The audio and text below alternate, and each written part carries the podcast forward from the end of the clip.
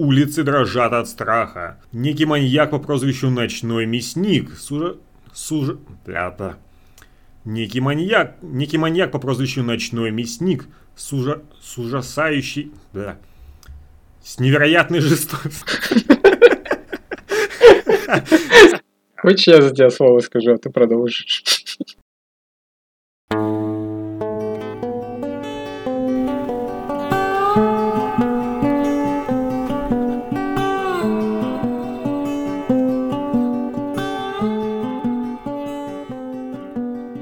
Всем привет и доброго времени суток. С вами второй выпуск подкаста «Без перебоев», посвященного книгам и всему, что с ними связано. Сегодня впервые у микрофона мой новый соведущий Юрий Пак. Всем привет! И, конечно же, я, Виктор Перебоев. Нам тут, кстати, ставили в укор, что мы как-то сразу переходим к книге и даже не разбавляем подкаст, ну, оффтопиком, да? Давай, Юра, в кои-то веке поговорим о чем-нибудь отвлеченном. Что ты прочитал, вот там, не знаю, недавно или будешь читать? Что нас ждет в следующих выпусках? Так, ну из того, что я прочитал недавно, наших слушателей, наверное, нич- ничто не заинтересует.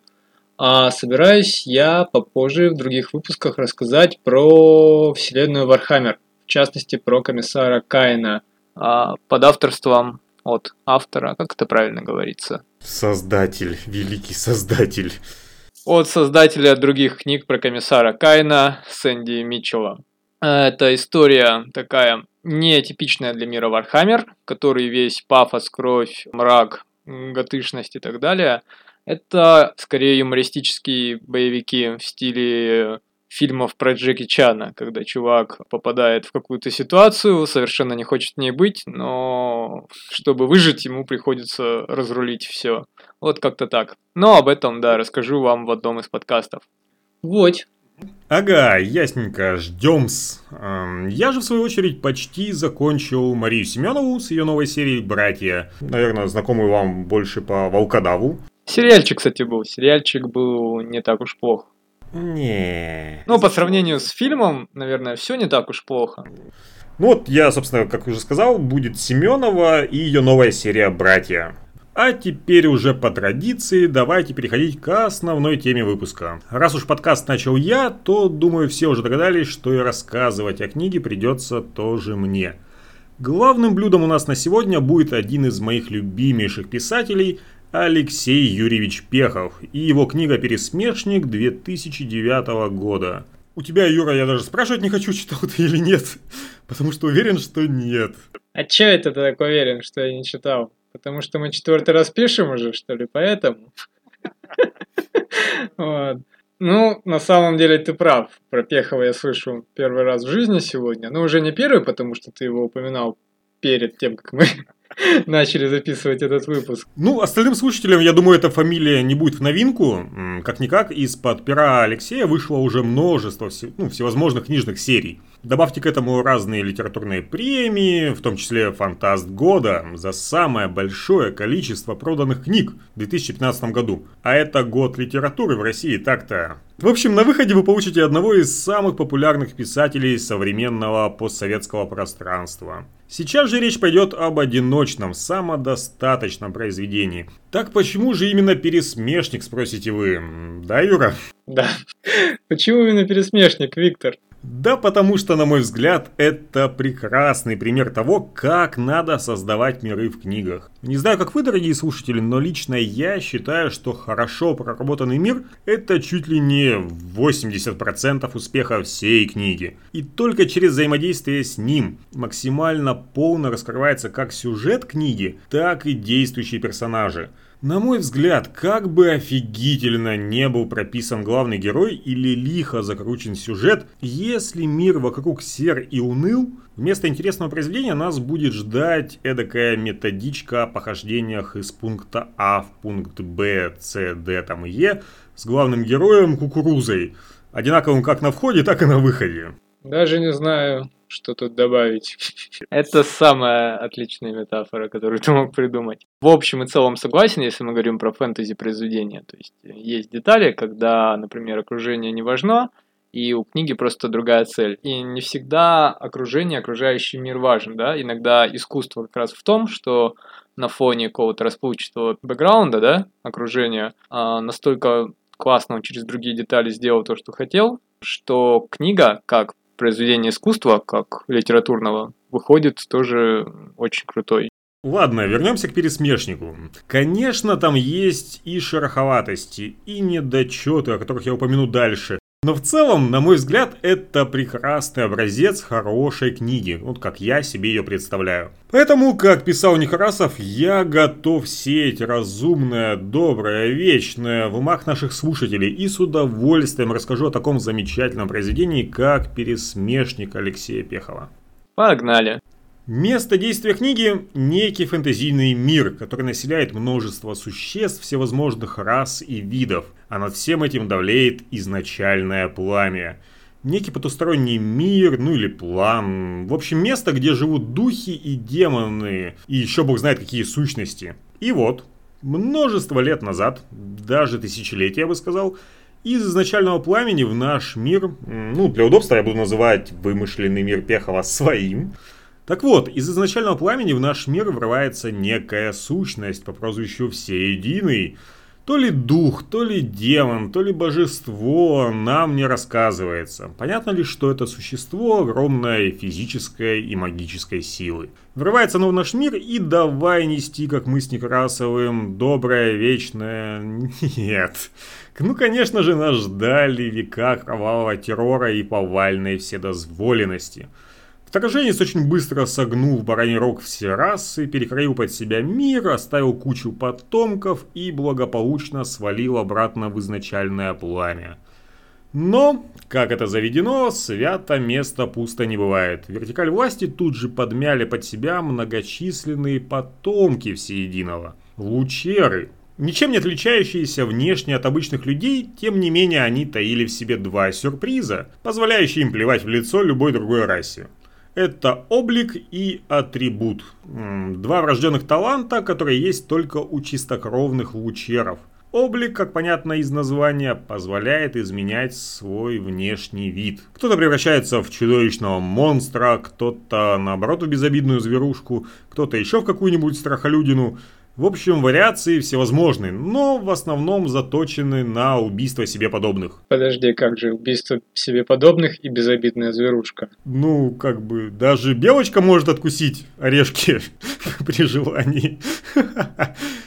Понятно, надеюсь, в книге нет таких э, моментов. Ну вот, прочитай, узнаешь. Атрибут же не столь кровожадная способность, скорее просто приятный бонус. Кто-то умеет общаться с духами, кто-то читает разговаривает на всех языках, кто-то получил ночное зрение и так далее. В общем, мелкая плюшка, которая в той или иной степени делает жизнь лучера приятнее. Плюс они немного сильнее и выносливее людей – с прокачанной регенерацией и раздутым самомнением, идущим еще от всеединого. Поэтому неудивительно, что они очень быстро подмяли под себя одну из самых просвещенных развитых стран этого мира – Рабгар. Город-государство с множеством колоний по всему миру. Аналог нашей Великобритании и Лондона в частности. Тут надо сделать небольшое отступление. Юра, что ты знаешь про 19 век и викторианскую эпоху Ага, проверяешь мои знания сегодня. Так же, как и про Пехова, наверное, не очень много. Про 19 век особо много ничего не знаю. Знаю, что в это время начали приходить э, новшества в плане технологии, пар. В то же время все еще вот эти вот старинные красивые костюмы классная, ну, красивая архитектура. И вот какая-то смесь из всего этого. Все верно. А еще, согласно Википедии, это век, когда мир был поглощен стремительными изменениями во многих сферах общества.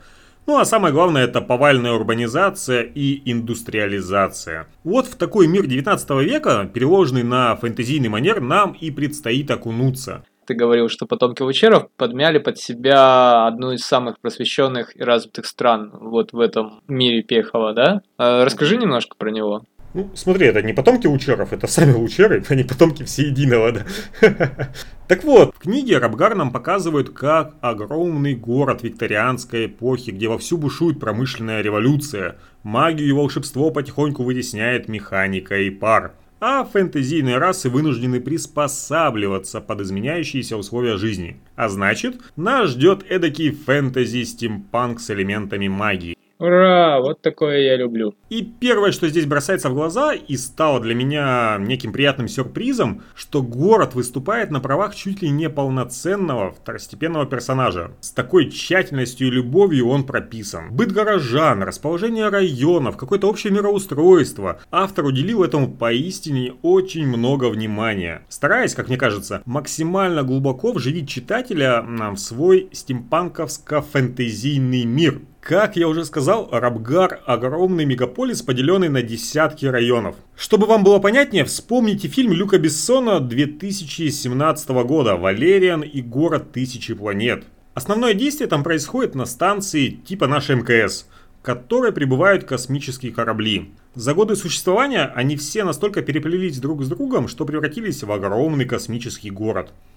И там есть потрясающий момент, где-то в первой трети фильма – когда камера пролетает насквозь всю станцию, показывая нам уникальные отсеки, практически биомы, где каждый инопланетянин в привычной ему среде, водной там, например, или какой-нибудь вулканической, трудится на благо всей станции. Ну, фильм я не смотрел, но идею понял. Ну, я не удивлен. Что ты понял? Ты парень умный. Мы тебя в подкаст не просто так взяли. Что ты не смотрел? Так вот, также и здесь роль инопланетян в книге Пехова исполняют иные. Это общее название для всех рас, отличающихся от э, лучеров и людей.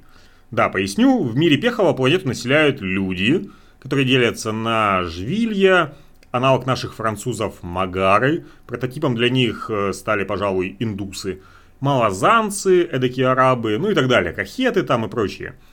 Потом идут, конечно же, лучеры, потомки всеединого правящая элита Рабгара. И замыкают все иные, сборная солянка из разных фэнтезийных рас. И тут наступает второй момент, который мне очень импонирует, как э, искушенному читателю, да. Пехов не пошел по наезженным рельсам, вводя набившихся оскомину эльфов, орков и гномов с хоббитами. Вместо этого он взял за основу наш животный мир и видоизменил его под свои какие-то нужды – наделяя антропо... антропоморфизмом и просто человеческим разумом. Чего стоят, например, хаплопелмы, здоровенные, под 3 метра ростом, а самое главное, разумные пауки, исполняющие на улицах Рабгара роль полиции. Или меуры, проживающие, где бы вы думали, правильно, в кошачьем приюте. Это гуманоидные кошки, ближе всего, к которым по описанию подходят каджеты из игры Skyrim. В книге они составляют основной костяк вооруженных сил Рабгара – ну и на сладенькое тропоеллы. Это разумные деревья, которые выглядят не как энты из «Властелина колец», да, а как реальная, блин, какая-то толстая береза, сосна, я не знаю, которая выкопалась у вас вот с заднего двора и медленно переползает э, куда-нибудь там по своим делам. А самое забавное, что в мире Пехова эти сосны, пихты, там, дубы считаются лучшими учеными и инженерами. Эдакие гениальные Эйнштейны с почками на ветках. Благодаря уму которых в Рабгаре, собственно, и царит век э, пара и электричества. В общем, я могу так долго еще распинаться, раз здесь куча, двуголовые четырехрукие махоры, ящерицы из юрского периода скангеры, летающие похожие на пчел фиосы, а еще дьюгани, это тюлени рыболюди, кага, похожие на кротов раса промышленных гигантов, ожившие трупы митмакимы, вампиры Завья, людоеды Тру-Тру, в общем, полный аншлаг. К сожалению, все эти иные считаются, простите за тавтологию, людьми второго сорта и практически не имеют гражданских прав, чтобы хоть как-то сравняться даже с обычными людьми, что уж там говорить про правящую элиту лучеров. И про правящую я вернул не для красного словца. В Рабгаре всем рулит князь. Князь. Этот лучер прямой потомок всеединого в каком-то там сотом поколении. То есть пра-пра-пра-пра-правнучек. В общем, обладает сам по себе могущественным атрибутом каким-то и обликом, каким нам, к сожалению, не покажут и не расскажут. Упомянут лишь, что при виде его душа уходит в пятки, чуть ли не в прямом смысле этого слова. Есть еще палата семьи и городской совет, и ни в одном из них практически не представлены иные. Так что несложно догадаться, что в Рабгаре вовсю царит э, эдакая расовая нетерпимость и повальное социальное неравенство – Оттого здесь цветут и пахнут всевозможные революционные настроения и террористические организации. К тому же все это усугубляется приближением войны с Южной империей Малазан, из-за чего бы вы думали? Правильно, черной крови, аналог нашей нефти. Так как это 19 век, промышленная революция и все такое, черная кровь тут нужна всем, даже магам, как реагент для убер-мощных заклинаний. Вот примерно в это время, когда город кипит как рассерженный улей, революционный настрой граждан подогревают всевозможные крикуны на площадях, а соседнее государство пытается отжать твои прииски нефти, э, черной крови, вот тогда-то и начинаются приключения нашего главного героя, Тиля Р. Картия, лучера полукровки из уважаемого аристократического рода.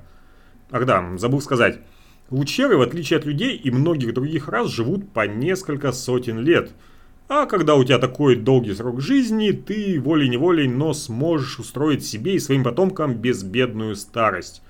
Вот и наш Тиль с детства катался как сыр в масле. Отец ушел в изначальное пламя, ну умер в смысле, оставив нехилое наследство, а родной дядя один из палаты семи – так чем же занять себя видному городскому мажорчику? Правильно, шляться по салонам, пить дорогой алкоголь, играть в бильярд и, конечно же, покер.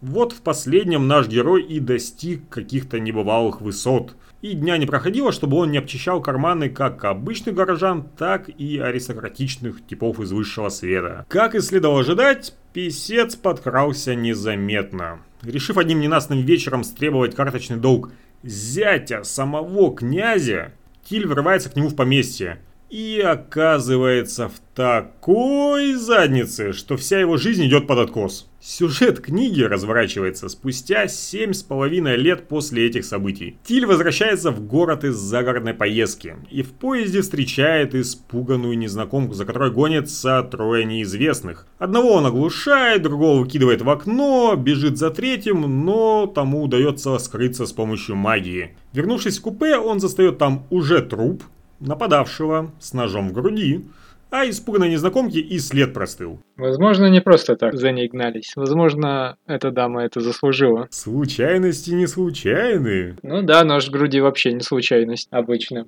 Так и помогает, да, не разобрав. Ну, видишь, он аристократ до мозга костей, типа, женщина в беде, надо помочь. Ры... Лыцари, вот это вот все, лыцари. В общем, это и становится отправной точкой для последующих приключений Тиля Эр Картия. А параллельно с этим в самом Рабгаре разворачивается не менее интересная история. Улицы дрожат от страха. Некий маньяк по прозвищу Ночной Мясник с невероятной жестокостью убивает горожан в разных районах города и скрывается в ночи, водя жандармов за нос. А еще есть и третья сюжетная арка с прошлым самого Тиля, которая подается нам в виде небольших флешбеков. Что же произошло семь с половиной лет назад? из-за чего жизнь главного героя повернулась на 180 градусов. Все это вам предстоит узнать по ходу чтения книги. Так, слушай, мир и сюжет меня заинтриговали. Во-первых, потому что я очень люблю стимпанк. Плюс вот ты сейчас рассказывал-рассказывал, я очень живо представил вот этот вот э, промышленный город и всякие интриги, аристократия и так далее. А что насчет Пехова? То есть ты говоришь, что он твой любимый писатель. Э, расскажи про его авторский стиль. Да, авторский стиль. Он красив и изящен. Вот так, так немного я и знал. Э, видно, что Пехов на правах метра от мира книг, скажем так, уже может позволить себе позаигрывать с читателем изысканным слогом, красивыми метафорами и подробным описанием окружающего мира. То, за что я ругал Гедеона в первом выпуске, скупой слог и простой мир, здесь отсутствует как класс. Нас с первых же страниц бросают с головой в полотна текста, где до мельчайших подробностей описывает окружающий мир и персонажей. Если в других книгах приходится додумывать, что же хотел нам показать там или рассказать автор, то здесь Алексей на блюдечке с голубой каемочкой преподносит нам завершенное блюдо. Проработанными характерами персонажей, грамотно выстроенной интригой, простым, но интересным сюжетом, а самое главное огромным многогранным миром и кучей существ его населяющих. И черт возьми, как же офигительно все это написано.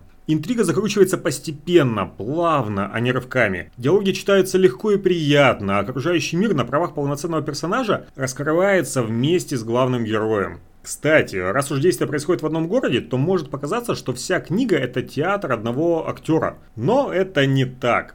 По ходу всего повествования Тиль никогда не остается один. Его все время сопровождают либо друзья, либо враги, которые со свойственной пеховой основательностью прописаны на 5 с плюсом.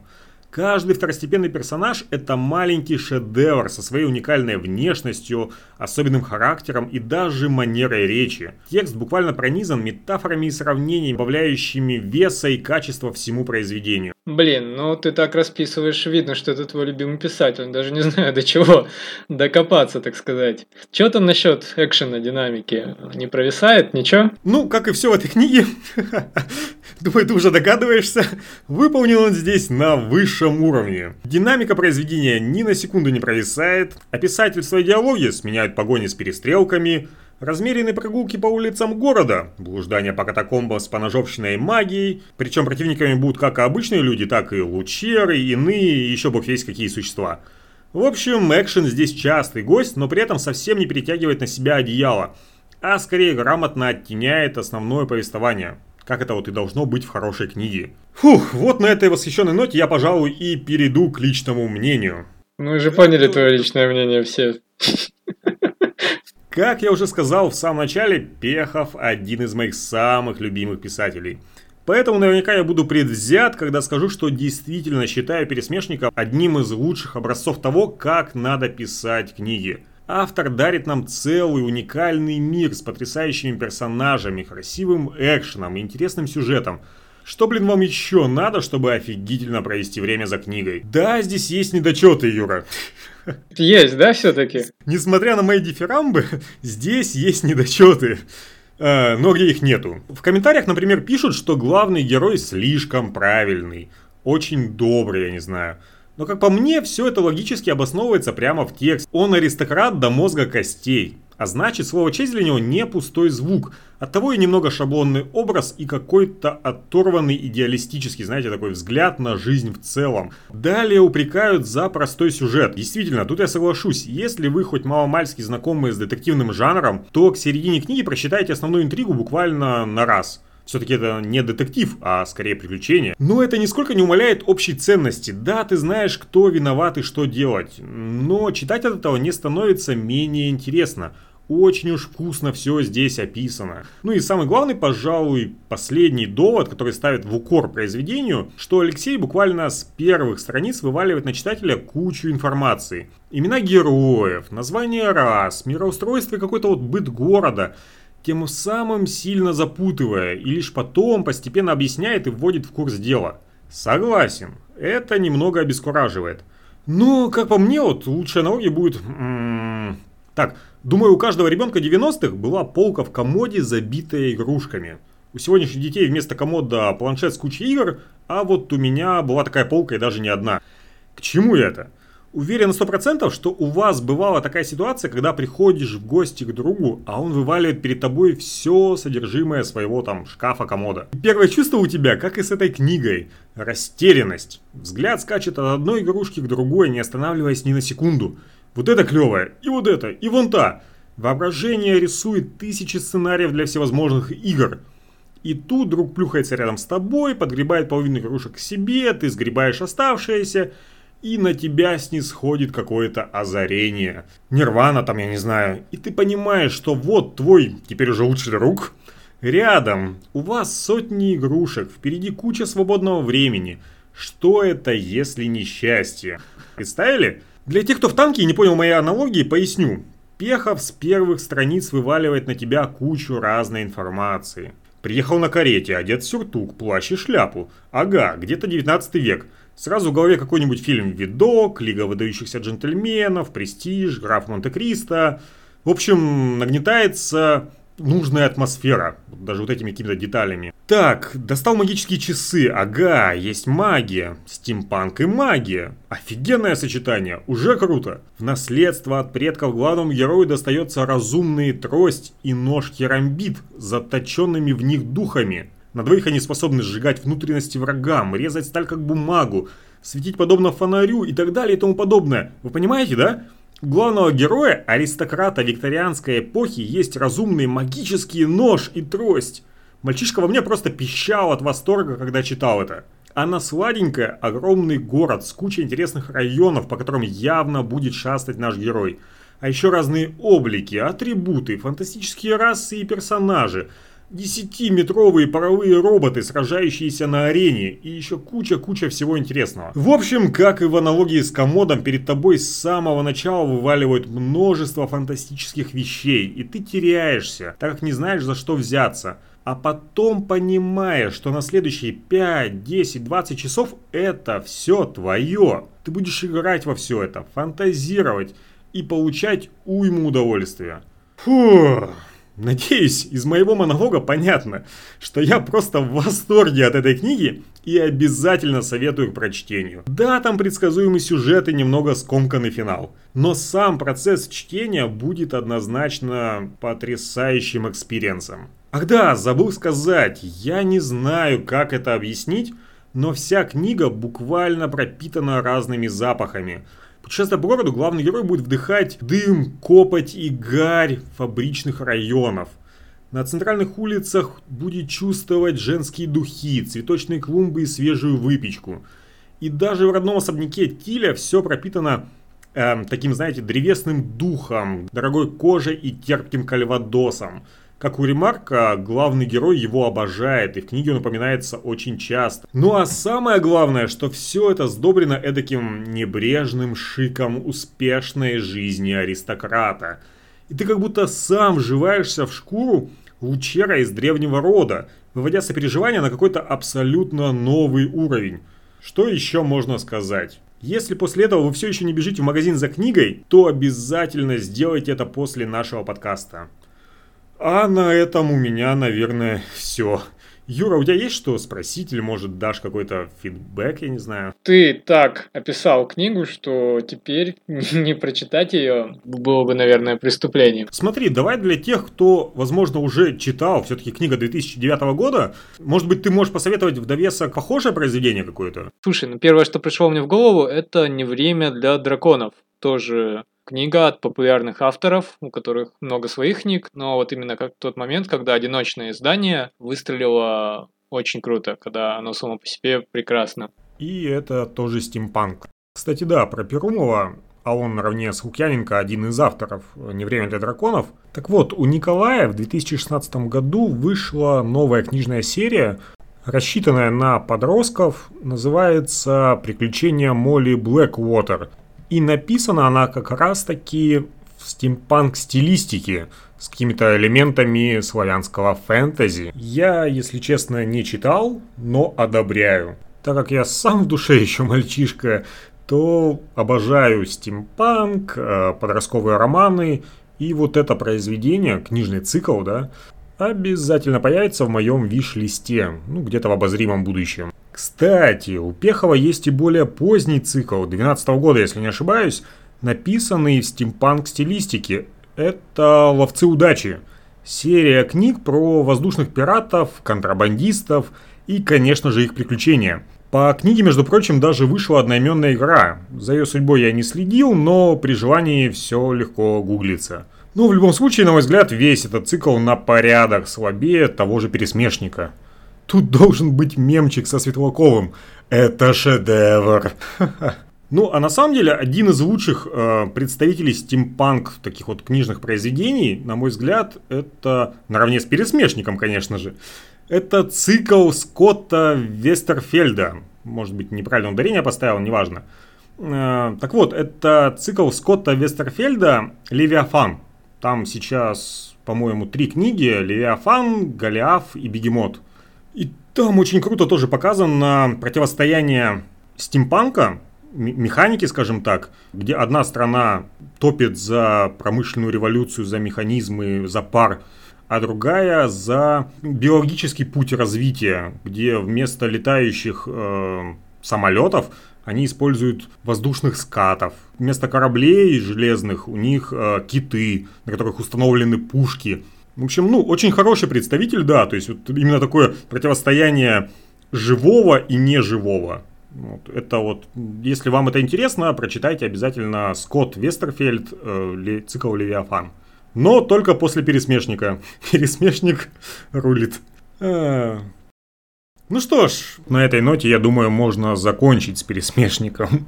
Наверное, скажу, что после всего того, что ты рассказал про Пехова, после всех этих восторженных отзывов, мне ничего не остается, кроме как просто взять и прочитать. Ну, а потом э, расскажу вам, Витька врун или нет. Хорош стиль, хорош ли Пехов. Вот. Ну что ж, тогда давайте прощаться. Обязательно делитесь впечатлениями о книге в наших комментариях. Не забывайте подписываться, лайкать и всячески продвигать подкаст, чтобы как можно больше людей познакомилось с таким замечательным произведением, как тот же «Пересмешник». А за сим все. Пока-пока. Пока.